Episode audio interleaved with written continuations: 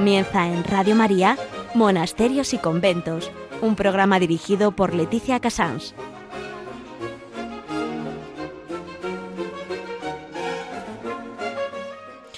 Muy buenos días, son las 11, las 10 en Canarias, estamos en Radio María y comenzamos Monasterios y Conventos. Eh, aunque no nos parezca mentira, llueva, haga frío, haga calor, ahí siguen nuestros religiosos y nuestros contemplativos viendo lo que probablemente nosotros no veamos, pero vamos a intentar acercarnos a ellos hoy.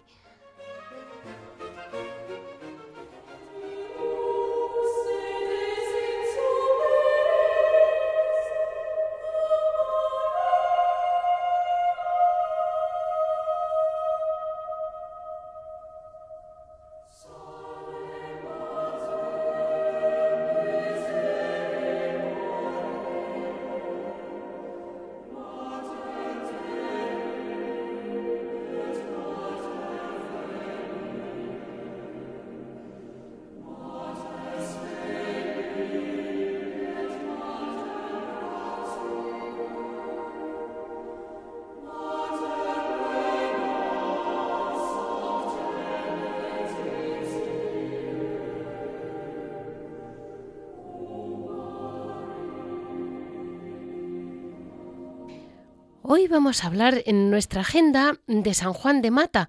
Realmente su festividad eh, se celebra en diciembre, pero es la antigua, o sea, antiguamente en el calendario antiguo se celebraba ahora en febrero y la verdad es que a mí, como siempre me encuentra, siempre me pilla la Navidad y no tengo nunca el momento de hablar de este gran santo y no quiero que se me pierda en el vacío. Así que hoy vamos a hablar de él, aunque no sé exactamente su fiesta celebrada mm, en el calendario nuestro de ahora.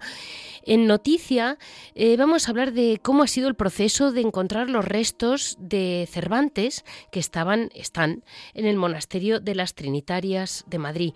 En historia vamos a hablar de las hermanas trinitarias descalzas que es esa gran orden que realmente mm, tantísimo bien ha hecho y un papel tan importante tiene en, la historia de la Iglesia. En Hora et Labora vamos a hablar también con otro monasterio de Trinitarias, las del Toboso. En Semper Fidelis hablaremos con Paloma Gómez Borrero, que conoce muy bien a los trinitarios y que sin duda mm, sabrá mucho más sobre los cautivos de lo que sabemos nosotros. Eh, este es el sumario para el programa de hoy, que ha sido, mm, vamos, estamos a lunes 30 de enero mm, y ya saben que para cualquier duda, cualquier comentario, me pueden contactar en monasterios y conventos Monasterios y conventos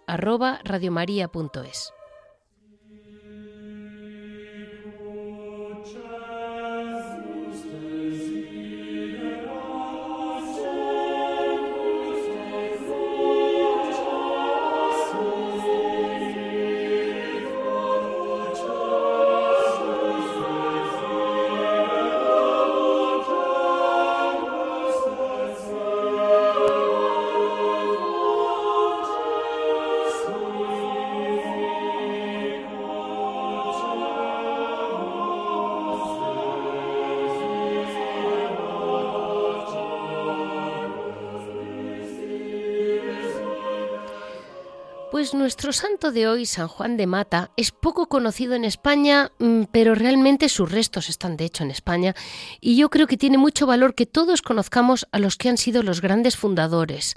San Juan de Mata nació hacia 1154. Digo hacia porque la fecha no está del todo clara, pero es ese final de la Media. En un pueblecito del sur de Francia, como a dos, en la región de Provenza, eh, Provenza pertenecía entonces al condado de Barcelona, pero él pues es hijo de, mm, del barón de Mata y de una francesa, mm, eh, una señora de una familia acomodada de Marsella. Sus primeros estudios los hizo en su pueblo natal, en Foucault, y luego estudió artes liberales y filosofía hasta que tenía más o menos 20 años. Eh, una parte en Aix-en-Provence, que es como la, capital universitaria, entre comillas, del sur de Provenza, otra en Marsella, y debía de ser una persona, pero mm, bastante destacada en estudios. Eh, su madre era muy piadosa y siempre lo acercó a conocer a los pobres, a los desheredados. Piensen que Marsella siempre ha sido puerto, en las zonas de puerto siempre ha habido zonas muy míseras y le hizo visitar hospitales, cárceles y él enseguida deseó hacer la carrera eclesiástica, le mandaron a París y ya en París estudió en lo que fue, digamos, en pañales, lo que luego sería la Universidad de la Sorbona, que entonces se llamaba eh, Studium, que era un centro de estudios teológicos. Eh, estudió y enseñó teología pues durante años. Llegó a llamarse en el siglo XIII, le llamaban el Magister Theologus, maestro de teología. En París estudia, mm, como les he dicho, y teología durante tiempo y entonces le surgió la, la, inquietud ¿no? de entrar en una orden religiosa. Empezó a rezar, empezó a buscar y mm, en relación con los monjes, em, había una abadía en el norte de París donde, bueno, pues le vienen a decir, mira, mm, vete a, a, meditarlo, una cosa así. Él se fue, en aquel momento Europa estaba realmente zarandeada por el acoso de los musulmanes. Francia y toda España todavía era prácticamente musulmán o muy musulmán. Y los musulmanes en aquel momento eran muy violentos. Eh, venían, mm, la verdad es que dejaban muertos en el Mediterráneo, dejando miles de cautivos en Palestina y en el norte de África. Esto es fruto de que eh, las cruzadas de los cristianos acababan siendo cautivos en el norte de África, muchísimos de los que se iban eh, defendiendo la fe cristiana un relato anónimo, esto no les podemos, no, no es historia 100%, mm, pero vamos a decir que lo, lo cuenta la tradición, cuenta cómo durante la celebración solemne de su primera misa en París, mm, que tuvo lugar en 1193, Juan invitó a su primera misa al obispo de París, el abad de San Víctor. Claro, ella tenía mucha importancia como profesor teólogo, ¿no? Y en, en, aquel momento, en el momento central de la misa, suplicó al Señor que, si era su voluntad, le mostrase en qué orden religiosa debía de ingresar y al elevar sus ojos al cielo, se le apareció el mismo Señor sosteniendo en sus manos a dos hombres encadenados por las tibias, uno negro y feo y otro blanco y pálido. Percibida la llamada divina, Juan se retiró a meditar a lo que entonces se llamaba un pequeño mm, desierto cerca de París, a unos 80 kilómetros de París, donde se quedó y se unió con otros ermitaños. El más importante de todos fue Félix de Valois y a todos ellos les contó su experiencia y mm, todos le entendieron y le siguieron y de hecho todos se fueron con él a la fundación de la nueva orden religiosa. Por supuesto, para dedicarse al rescate de los cautivos, que era su preocupación, combinada con eh, la fe en esa fe trinitaria que él tenía tan profundamente estudiada como, como teólogo de la época, es una combinación que nos parece difícil, pero él la llevaba en el corazón y se fue a Roma a pedirle, pues, por, supuesto, para que lo juzgara el Santo Padre. Inocencio III le cuenta su plan, su regla, que le había escrito, y, y para la nueva orden. El Papa mm, se lo acepta, aprobó la regla de San Juan de Mata y constata la autenticidad de un carisma que era salvar a los cautivos Mm, y, llevar la fe trinitaria.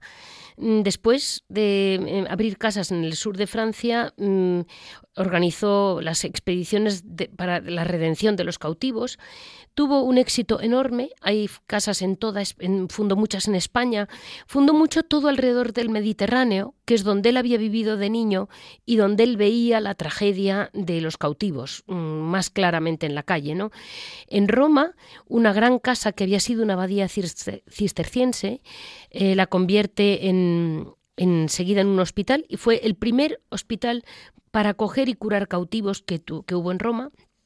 San Juan de Mata fue venerado por los trinitarios como padre y ejemplo, pero sus hijos, vamos a llamarlo así, no se preocuparon de su canonización hasta el siglo XVII, que cuando ya empieza más la veneración de los santos empieza a ser más estricta, que tenían que ser realmente comprobación de santo tal, es cuando realmente le mm, empieza el proceso y nada, en dos días estuvo hecha por la cantidad de milagros que había en favor de San Juan de Mata. Él es considerado co-fundador eh, con San Félix de Boloa, que fue su principal colaborador desde aquellas primeras ermitas de cerca de París y que acabó por es el que acaba realmente de rematar todo el tema. La fiesta litúrgica de San Juan de Mata hoy en día se celebra el 17 de diciembre, que coincide con la aprobación de la regla y la muerte del santo. Eh, entonces, con esto solo les puedo decir que tengamos en cuenta que es un carisma tan vivo como que seguimos teniendo grandes cautivos. Eh, bueno, como quizás el más conocido para todos nosotros sea Miguel de Cervantes, que fue precisamente un religioso de su comunidad, es mm, Fray Juan Gil, le rescató en 1580 eh, de los musulmanes, de una cárcel. Y entonces, mm, quizás, bueno, por eso, San Miguel de Cervantes tuvo siempre un enorme agradecimiento y cariño a los trinitarios y, de hecho, sus restos eh, reposan en un monasterio de trinitarias de España. Vamos a dar paso a la noticia.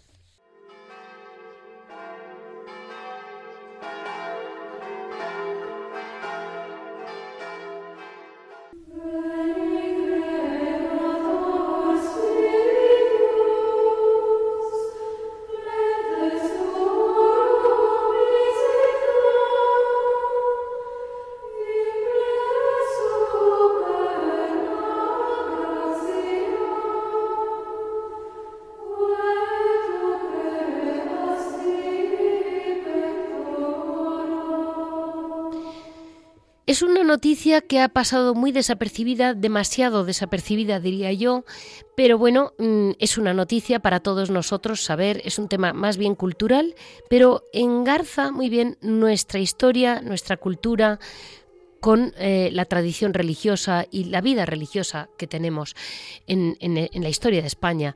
Los restos del escritor Miguel de Cervantes eh, que sin duda nuestro literato más universal, descansan ya en, un, en el nuevo monumento en su honor en la iglesia de San Ildefonso, en el convento de las Trinitarias de Madrid.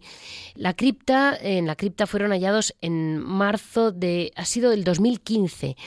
Eh, les costó, bueno, fue un, un equipo, mm, mm, las, las, religiosas me comentaban como el, no les ha molestado en el sentido de que el, el, convento está, digamos, adosado a la iglesia y la iglesia a otra zona. Y en esa cripta, que era la antigua iglesia de las Trinitarias, es donde estaban los restos. Se tardó mucho porque, bueno, pues porque por supuesto no están ahí bien, mm, nadie pretendió eh, enterrar a un santo, pero eh, claro, su, el peso de la figura de Miguel de Cervantes y también es que mm, coincide que está en la calle Lope de Vega, eh, en el centro, en el centro, el barrio de las Letras de Madrid, donde él vivía, la calle actual de Cervantes era la calle del León, que es donde él vivía, su madre y una hija suya natural eran religiosas trinitarias. Él, el, manco de Lepanto, como buen guerrero que era, eh, lo, encarcelaron y lo liberó Fray Juan Gil, como les decía antes. Eh, hoy en día la placa pone, yace aquí Miguel de Cervantes Saavedra, 1547-1616, mm, y mm, hay una frase suya de, los, las últimas obras que escribió, unos versos de, de sus trabajos de Persiles y Segismunda. El tiempo es breve, las ansias crecen, las esperanzas menguan, y con todo esto llevo la vida sobre el deseo que tengo de vivir. Así es como él fallece, fueron sus últimas, la última frase que han escogido para ponerla, que me parece súper acertada. Se hizo un entierro, vamos a llamarlo así, oficial, eh, con el ejército, fueron, y, se hizo muy bien, porque se hizo muy dignamente, de modo que el que realmente representa ese idioma eh, tan que ha llegado al mundo entero, mm, quizás tenga un gran valor para el tema, es más bien cultural, pero también nos, nos hace ver cómo cuando la cultura se une a una fe profunda como tuvo Cervantes y a una, se crea un agradecimiento, eh, creo que el hecho de que esté enterrado ahí es una muestra que nos obliga a entender que Cervantes como un buen cristiano, nunca jamás dejó de tener ese profundo agradecimiento y devoción hacia los trinitarios, porque le habían liberado, porque le habían quitado de una de donde realmente nunca pensó salir. Le salvó junto a su hermano de la prisión de Berbería y por eso quiso enterrarse con ellos y tener siempre cerca eh, esa, esa fe profunda en la vida eterna que nunca dejó a Cervantes, esos consejos que nos da a lo largo de toda su obra que hizo que realmente él nunca jamás perdiera de vista dónde quería estar para la vida eterna y está con los que le salvaron del cautiverio. También le salvarían seguramente del cautiverio del pecado, porque mm, si no, no estaría allí y no estarías, no se sentiría él arropado por los que quería que le acompañaran siempre. Y cuando digo siempre, no digo hasta el día que murió, sino ya muerto. Así damos paso al mm, monasterio de la calle Lope de Vega, monasterio de San Ildefonso y San Juan de Mata, que vamos a ver mm, cómo viven hoy y cómo viven mm, cómo realmente, cómo sienten toda esta historia tan bonita que tienen en su propia casa las religiosas de allí.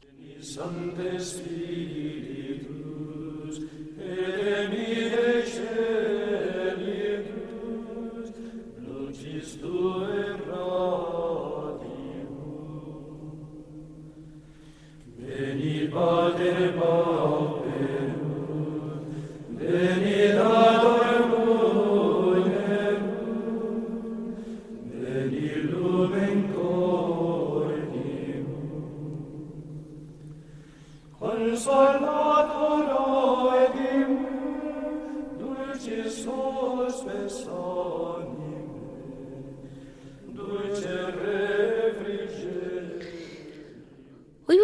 de la historia de la Orden Trinitaria. Mm, vamos a ver que la, Orden de la Santísima Trinidad y de la Redención de los Cautivos, o Orden Trinitaria, es una familia religiosa que fundó San Juan de Mata, como les he comentado, con, eh, con el cofundador que fue San Félix de Volois. Lo primero que les tengo que comentar es que es una familia inmensa, con muchas, vamos a decir, ramas, como es natural, una familia que viene del medievo, en que hay partes de, la, de las trinitarios y trinitarias que están muy dedicados a las misiones, dedicados expresamente a los cautivos, mm, digamos, en vida activa. Nosotros, como siempre, en este programa vamos a hablar de los que les alimentan mm, desde el punto de vista espiritual, aparte de cada alma individual, como ha habido ramas que se han quedado en la contemplación y nunca han perdido ni la regla de San Juan de Mata, ni el espíritu, ni la, preocupación por los cautivos. me perdonan hoy porque no, ya pueden ver que no tengo la mejor voz. San Juan de Mata fundó un proyecto que era muy nuevo y muy original para la época. Mm, vamos a situarnos en una edad media en que realmente lo que estaba haciendo el cristiano era ir a las cruzadas, ir a batallar.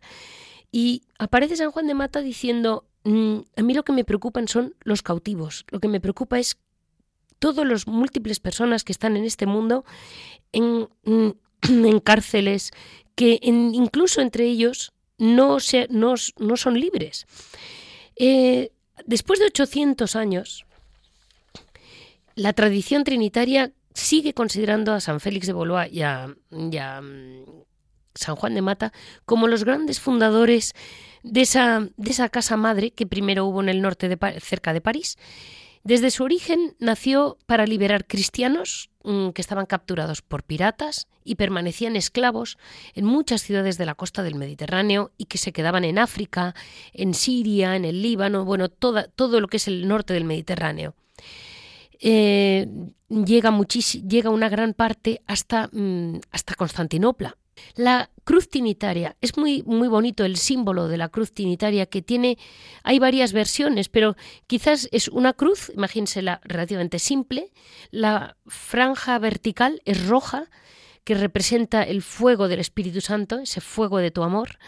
La franja horizontal es azul, ese azul que representa a nuestro Señor Jesucristo, como murió en la cruz, y el fondo todo blanco que es la Trinidad, ese Dios todo, uno y trino.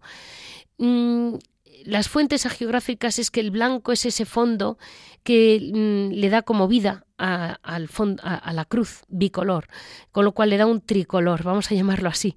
Parece una, una cosa muy simple, pero es muy significativa como mm, vamos a decir que cada pequeño, es increíble como desde tan antiguo tenían muy claro que cada cruz tenía su significado y cada orden sabía eh, expresamente expresar su carisma con símbolos pequeñitos y fáciles, pero ahí lo representaban.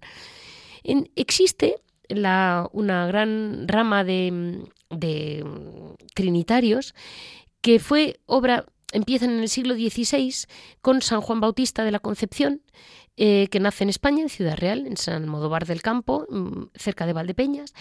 Eh, y lo que crea es la congregación de los hermanos reformados y descalzos. Ya saben que en España hay muchas órdenes que crean la primera reforma descalza. Son los, la Orden de la Santísima Trinidad para conservar con todo rigor la regla de San Juan de Mata. Em, una vez que se funda, los, los, eh, son los que son contemplativos, se entregan a la vida solidaria con los mm, cautivos y con los pobres. Mm, vamos a decir que las, las tres puntos quizás más, por resumirlo de algún modo, es una unidad originaria, carismática, de mística trinitaria y al servicio de la redención y misericordia. La Santísima Trinidad como fuente de caridad, que se reduce en se traduce, perdón, en el servicio de la redención y misericordia. La frase de ellos es gloria a la Trinidad y a los cautivos libertad. La vivencia de la Trinidad, mm, sintiendo la vocación trinitaria como una llamada a ser signos del misterio de Dios cristiano, dando testimonio personal y colectivo mm, de que Dios mm, de Jesús es amor, libertad, comunión, Trinidad, eh, el Dios de los hermanos de la cautividad. El servicio de la liberación, realizado de, formas muy diversas, como les decía, hay diversas familias y diversas formas de encajar este, este lema tan importante. Escuchado por distintas cautividades, hoy en día, por ejemplo, me decían varios trinitarios que hay nuevas cautividades. Eh, somos a veces presos de otras cosas. A lo mejor no nos van a matar en la calle, pero sí somos muy presos de otras cosas. Y San Juan de Mata estuvo cerca de todos los cautivos. 800 eh, años de historia de un proyecto que sigue y está en marcha. Eh, ya se pueden imaginar que mm, eh, da de sí para mucho.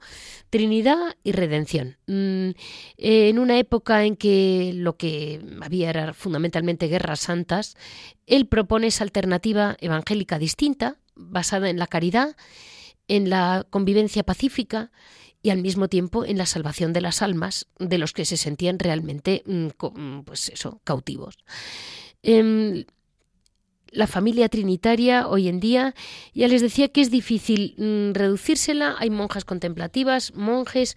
Yo voy a hablar solamente de las monjas contemplativas descalzas, que son las que fundó San Juan Bautista de la Concepción, que fue reformador.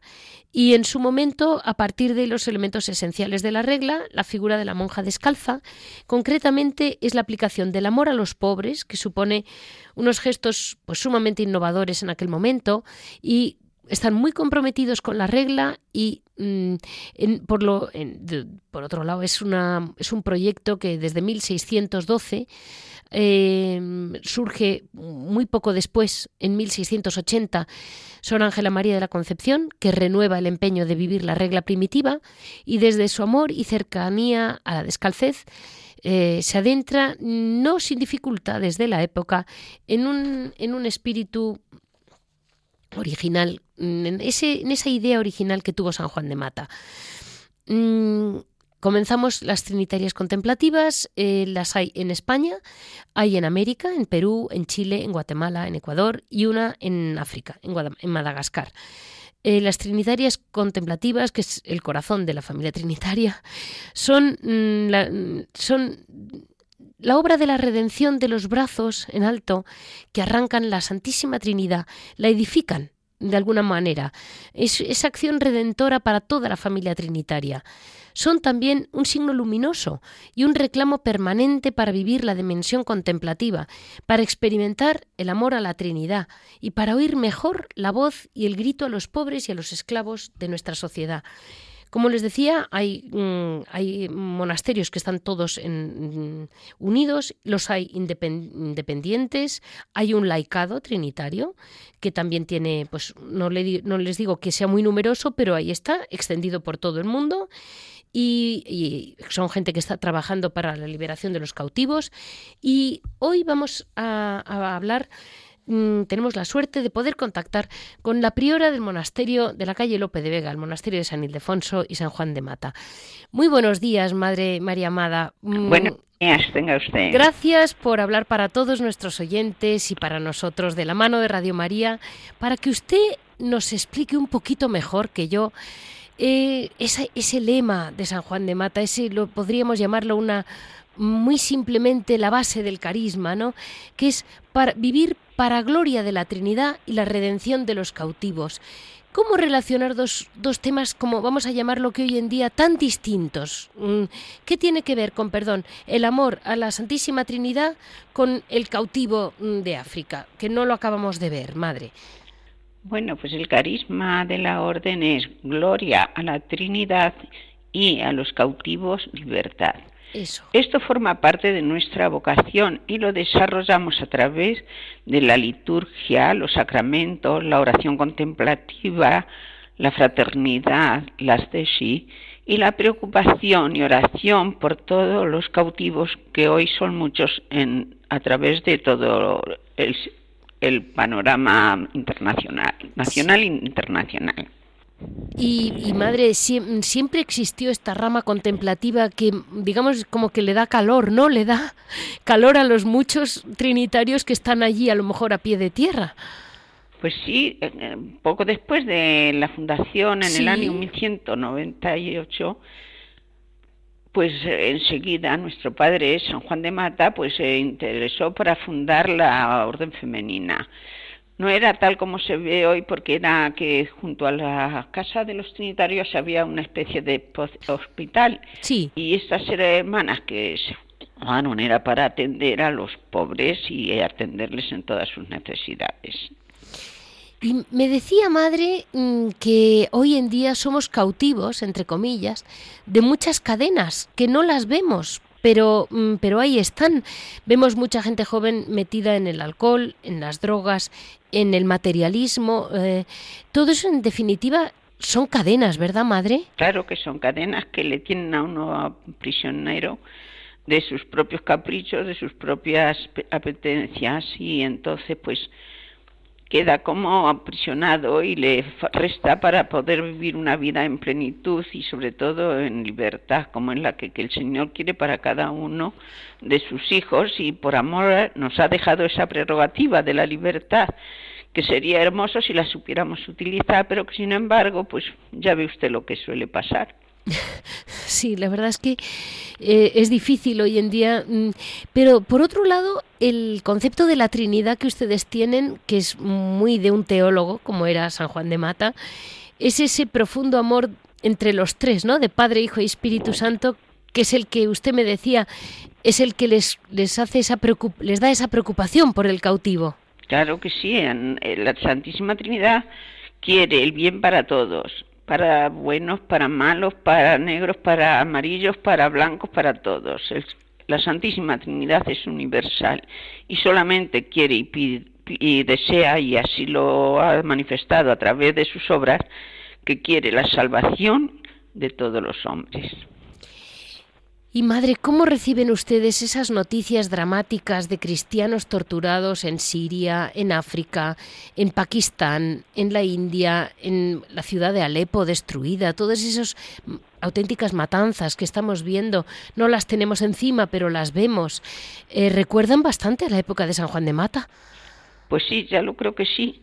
Son distintas esclavitudes, pero sin embargo el hombre sigue sufriendo toda esta maldad que se anida en el corazón de los hombres.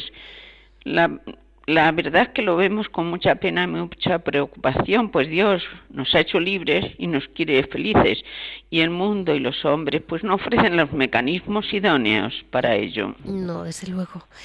Y madre, mm, su oración es la luz para muchos miembros de la familia trinitaria activa y para toda la Iglesia, sin duda transmiten esa libertad mm, de darle oración, esa paz que da la confianza en Dios, que está ahí y que él sabe que él sabe lo que hace y él sabe lo que ocurre. Usted me comentaba con una enorme paz, eh, con serenidad, eh, cómo estas tragedias las ve con la, serenidad como desde arriba, como diciendo el Señor nuestro Dios Padre sabrá lo que va ocurriendo, la, la humanidad lo tiene que sufrir, y tenemos que pasar por ello sin, sin, sin ver apocalipsis en la cabeza. ¿Y usted siempre, siempre ha habido cautivos, madre? ¿O es que ahora los vemos de un modo más trágico en esas televisiones? Bueno, yo creo que el ser humano siempre ha sido ser humano y como estamos infectados por el pecado original, pues siempre ha habido problemas y todo. Lo que pasa que hoy es mucho más es decir, que se agranda precisamente por los medios de comunicación y lo que pasa en cualquier parte del mundo lo estamos viendo al instante. Sí. Pero yo creo que siempre ha habido esta lucha entre los hombres, estas esclavitudes, este querer poder y atropellar, en fin. Usted ya me entiende, ¿verdad? Sí, sí, sí. Y entonces no es cosa de hoy, es cosa de siempre. De siempre. Y el monasterio de Madrid, de la calle Lope de Vega, se llama de San Ildefonso y San Juan de Mata. ¿Y por qué San Ildefonso, madre? Pues bueno, mire, el monasterio se fundó cuando Madrid pertenecía a la diócesis de Toledo. Ah, vale. En el siglo XVII. Por ello se adoptó el titular de la diócesis toledana para nuestra iglesia, que se fundó en el que esto se fundó la diócesis en el siglo XIX. Entendido. Entendido, o sea que son ustedes anteriores. Somos anteriores, bastante anteriores, dos siglos. Eh, una, de sus mm, religiosas más destacadas fue Sor Marcela, se lo comento a nuestros oyentes, hija de Lope de Vega, eh, que fue una mujer mm, que yo creo, por lo que he leído, una gran santa mm, y escritora, y que fue trinitaria. Eh, cuéntenos, madre, su, su mm, espiritualidad y su experiencia literaria la conocen. Bueno, Sor Marcela dejó, gracias a una hermana, un ejemplar de los cinco escritos, porque ella, sea por obediencia o sea por humildad, intentó quemarlos todos. Uy. Y este se salvó por milagro. En él hay preciosas poesías y teatrillos para instruir a las monjas en la fe y virtudes cristianas.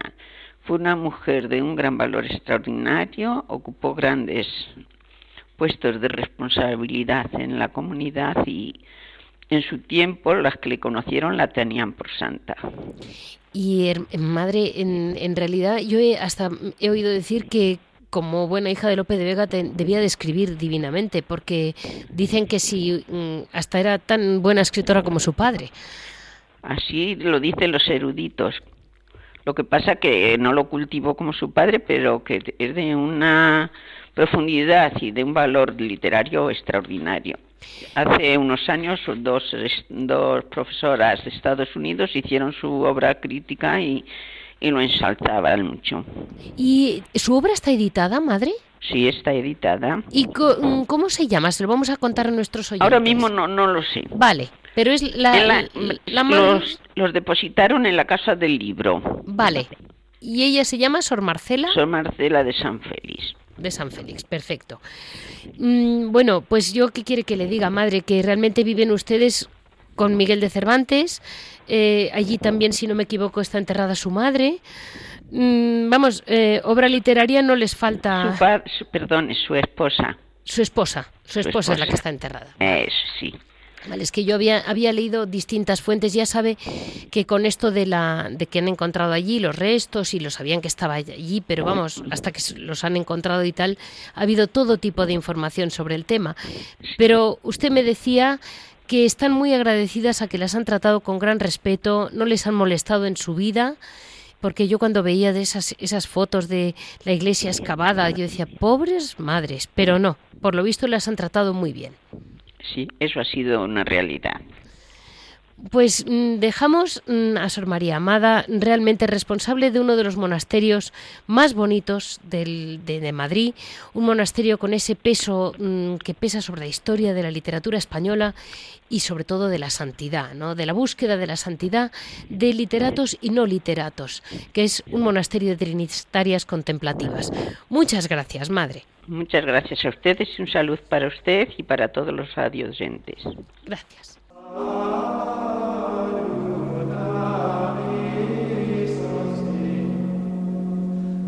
Amen.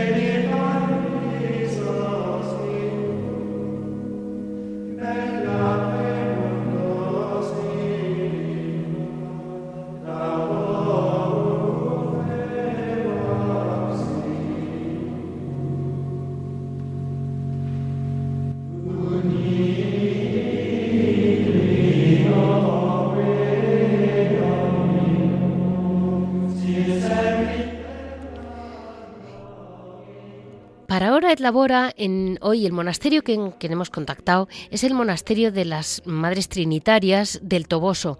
Toboso que todos conocemos por Dulcinea, pero que eh, indudablemente lo más bonito que tiene es el monasterio de las Trinitarias, el que popularmente se llamaba el, el Escorial de la Mancha. Y realmente con un edificio tan grande vamos a darles las gracias a las madres porque mantener aquello realmente tiene mérito, se lo digo yo a todos ustedes.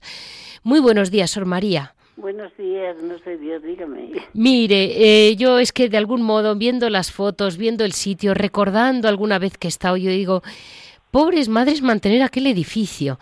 Pero ahí están, ahí están ustedes, valientes como son, y siguen haciendo ustedes mm, el bordado, mm, el bordado en oro, que es pues una preciosidad de trabajo que casi no se hace en España. Efectivamente, y es lo que siempre ha sido el trabajo que desde las antiguas han ido transmitiendo a, según se llegaba a las jóvenes y actualmente pues las jóvenes que tenemos que realmente han venido de fuera pues mm, se les ha enseñado y, y lo hacen con perfección. Eh, siempre hemos tenido bastante trabajo, a veces no se podía coger hoy día, pues era por esta crisis que hay de, porque casi siempre pues son cofradías, eh, que encargan pues eso mm, una túnica un manto estandartes escapularios y actualmente sí se está haciendo una túnica pero claro hay mucho aflojea muchísimo los encargos y realmente es lo que nos hace ir sosteniendo el mantenimiento y todo cuanto se presenta hoy día de gastos. Claro, y ustedes venden también, madre, si no me equivoco, escapularios. Bueno, sí, sí, pero mm, tenerlos es que claro los que hacemos sí. Eh, son estos de vuelvo a repetir de cofradía. Entonces aquí por ejemplo para Semana Santa y el Corpus que son la cofradía del Santísimo pues se encargan unos muy bonitos que se hacen en oro. Claro estos ya llevan un trabajo y no es que se hagan muchas cantidad, pero bueno, es lo que, pero tener hechos pues mm, no se tienen eh, sino hasta que los encargan. Ya le digo por el tiempo que invierte, por el trabajo, porque luego claro. está caro. Claro, claro, claro. ¿Y mm, han abierto ustedes un museo? Sí, en el año 90, sí. Eh, que hacía el tercer centenario de la muerte de la fundadora de Ángela María, pues mm, queríamos más que nada darla a conocer, fue el motivo principal que tuvimos y efectivamente es un museo sacro, pero claro, tiene piezas muy buenas, todas son del 17, época en la que se abrió el monasterio y incluso aprovechamos al ladito hay como una habitacioncita que según era pues una despensa. Entonces ahí pues hemos hecho una réplica de su celda. Entendido y claro, la gente pues le gusta porque lo que inculcamos mucho es que acudan a ella porque realmente concede muchas gracias y, bueno, pues que aprovechamos esa oportunidad. Pues entonces hay ornamentos muy valiosos, eh, orfebrería, eh, cantorales, mm, todo esto, todo sacro, todo. Entendido, madre. Pues, mm, ¿qué quiere que le diga? Les deseo mm, suerte, lo primero, que es una tontería porque no existe la suerte, pero que, mm, que los ángeles las ayuden, que nuestros oyentes, si tienen alguna duda, si les si le, tienen pues eso, alguna pequeña labor que hacer en oro, pueden siempre acudir a ustedes, las hermanas trinitarias del Toboso. Yo las llamaré dentro de unos meses, me comprometo con ustedes y nuestros oyentes, para profundizar en la figura de su fundador, la Madre Ángela María, porque, si no me equivoco, tiene bastante más mm, miga de lo que parece y usted la conoce muy bien y vamos a volver a hablar de ella con detalle dentro de unos meses, supongo, porque tengo mm, otros temas, pero vamos a hablar de ella en otro programa. Pues se lo agradezco ya de antemano muchísimo porque merece la pena conocerlo. ¿Verdad que sí?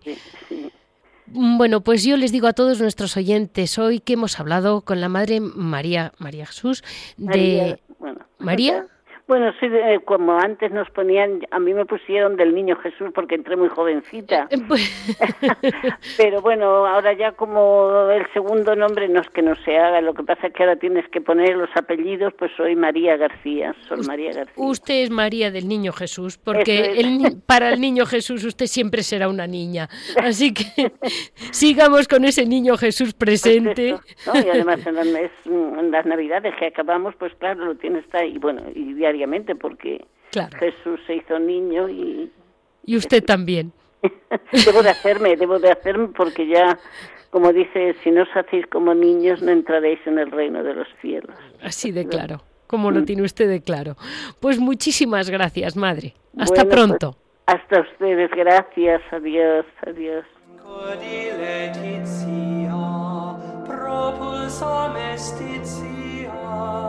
Marie preconia regolat ecclesia Virgo Maria. Quae felici gaudio resurgente Domino floruit ut lilium vivum cernens fili. Maria, quam concept Hoy está con nosotros, como siempre en, este, en esta parte del programa que llamo Semper Fidelis, porque admiro su fidelidad, Paloma Gómez Borrero, esta figura del periodismo católico que tanto ha luchado por hacer mm, llegar a la gente lo que ocurría en Roma y cómo late el corazón de la Iglesia. Muy buenos días, Paloma. Muy buenos días, Leticia. Cuídate ese, ese constipado, catarro, sí, sí, que tiene. Horrible, horrible. Vamos a seguir porque está horrible. Pero aquí estamos, mm, al pie del cañón. Pues hoy hemos hablado de las trinitarias y en de las trinitarias tengo tantas, mm, tantas vivencias, eh, tantas curiosidades. Pues, eh, por ejemplo, en Roma, ¿eh? Yo aquí también sé que están las de vida activa en Marqués de Urquijo. Sí, sí, Y donde tienen siempre la puerta abierta para que siempre el que quiera llamar a su puerta, esas chicas eh, que no encuentran trabajo, pero que no encuentran tampoco más que ninguna salida a su vida, pues tengan saber que alguien tiene su puerta abierta y su mano tendida. Y luego las conocí también a las de Valencia en Madagascar, donde están haciendo una obra de caridad con la gente de Madagascar, los malgaches, que es impresionante. Y luego las de Lope de Vega, que esas son las históricas. claro, es que he hablado con ellas. Esas son Así es, hablado con ellas. Yo he tocado historia. Entonces, la historia. Pues yo te voy a contar de la historia algo que quizá no sepan, siempre ligado a los trinitarios, en este caso.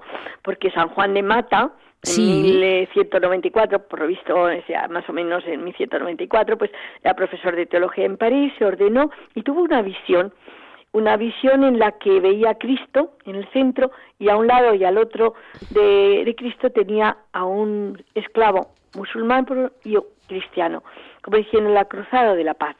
Se lo contó al Papa Inocencio III. Eh, el Papa no quería fundar nuevas órdenes, más bien que se integraran en las anteriores o en las que hubiera ya, pero tuvo también otra visión de un ángel con esos dos esclavos y dijo, pues la, lo que pide Juan de Mata, pues tiene su realidad, y le regaló un antiguo hospital en Roma, en el Monte Chelio, una de las siete colinas de Roma, y todos los terrenos que estaban alrededor para que ellos pudieran trabajar y, recoger a los esclavos y sobre todo a rescatar cautivos también, que era su, digamos, su carisma. Y, y en ese terreno estaba el Coliseo de Roma. O sea, era propiedad de los trinitarios, ah, el Coliseo. Oh, por Dios. sí, que, que era una ruina, completa ruina, ¿no? Y estaba dentro de esos terrenos que el Papa Inocencio III le regala a San Juan de Mata. Y también ese mosaico maravilloso del 1200, en el que em, pues están las armas de los, vamos, digamos, el escudo de los trinitarios. Sí. Ese mosaico hoy no les pertenece porque porque se ha quedado con ello el gobierno italiano en un centro de, agricultura que hay dentro. Y bueno. les han dejado una capillita al lado, que es la capillita de Santo Tomás de Formis, donde se conservan y se veneran los restos de San Juan de Mata. Porque fue el principio, ¿verdad? Fue, fue donde ellos empezaron, si no me equivoco, el primer gran... Fue porque, claro, el Papa les dio ese terreno y empezaron con el hospital.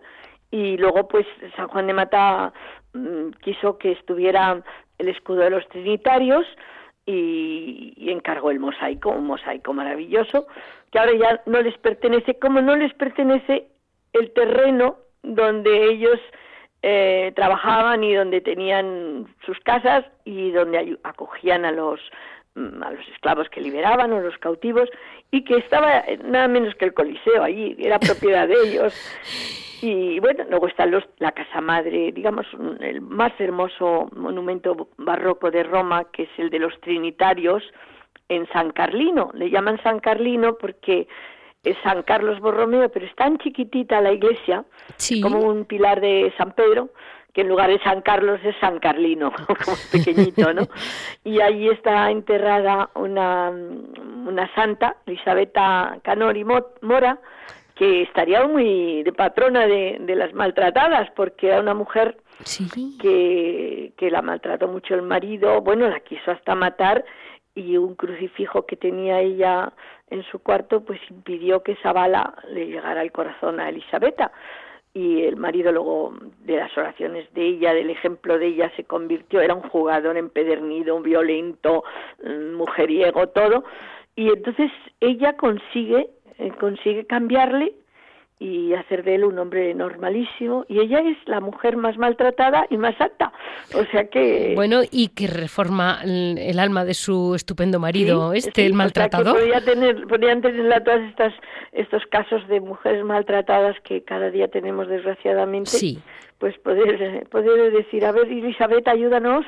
Para, para convertirlos, en vez de para pegarlos más, que no ganamos mucho, para convertirlos. si hay, si hay, si hay noticias ligadas a, a San Juan de Mata, fundador de Trinitarios y Trinitarias. Es increíble, es increíble porque estamos en un mundo en el que muchas cosas recuerdan, tanto el maltrato a la mujer como los cautivos, mm, las invasiones, el miedo a la violencia de una parte por lo menos de los musulmanes. Estamos viviendo mm, cosas relativamente parecidas. Sí, que estamos reviviéndolas.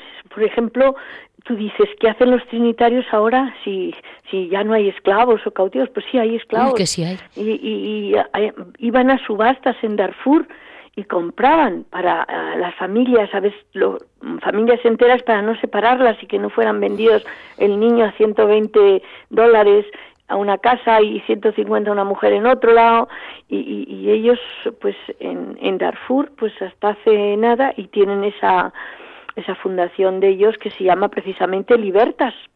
Es que es, impresionante porque nos creemos que la Edad Media se acabó hace muchos siglos y hay muchas cosas que ahí están. Y la, historia se repite. Sí, sí, sí, desde luego.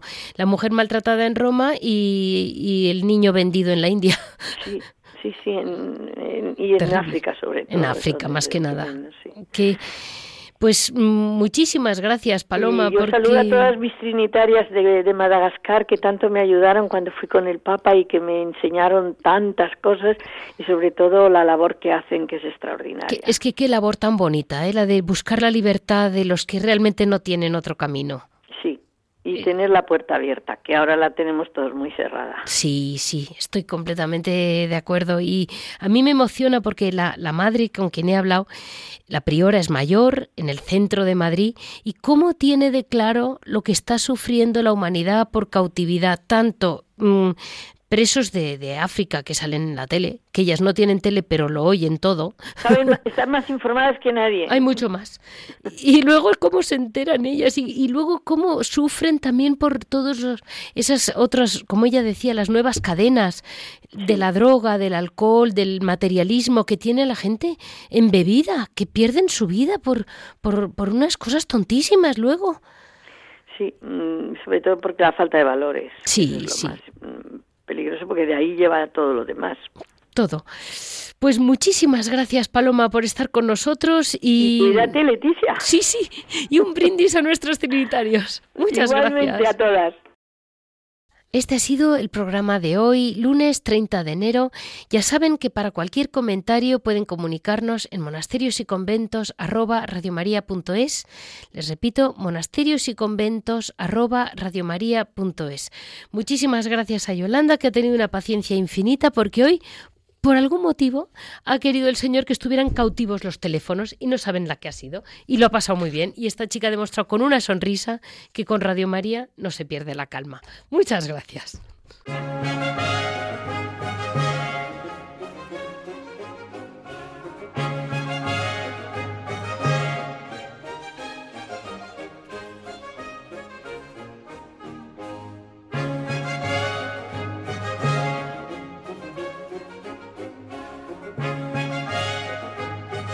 Han escuchado Monasterios y Conventos, un programa dirigido por Leticia Casans.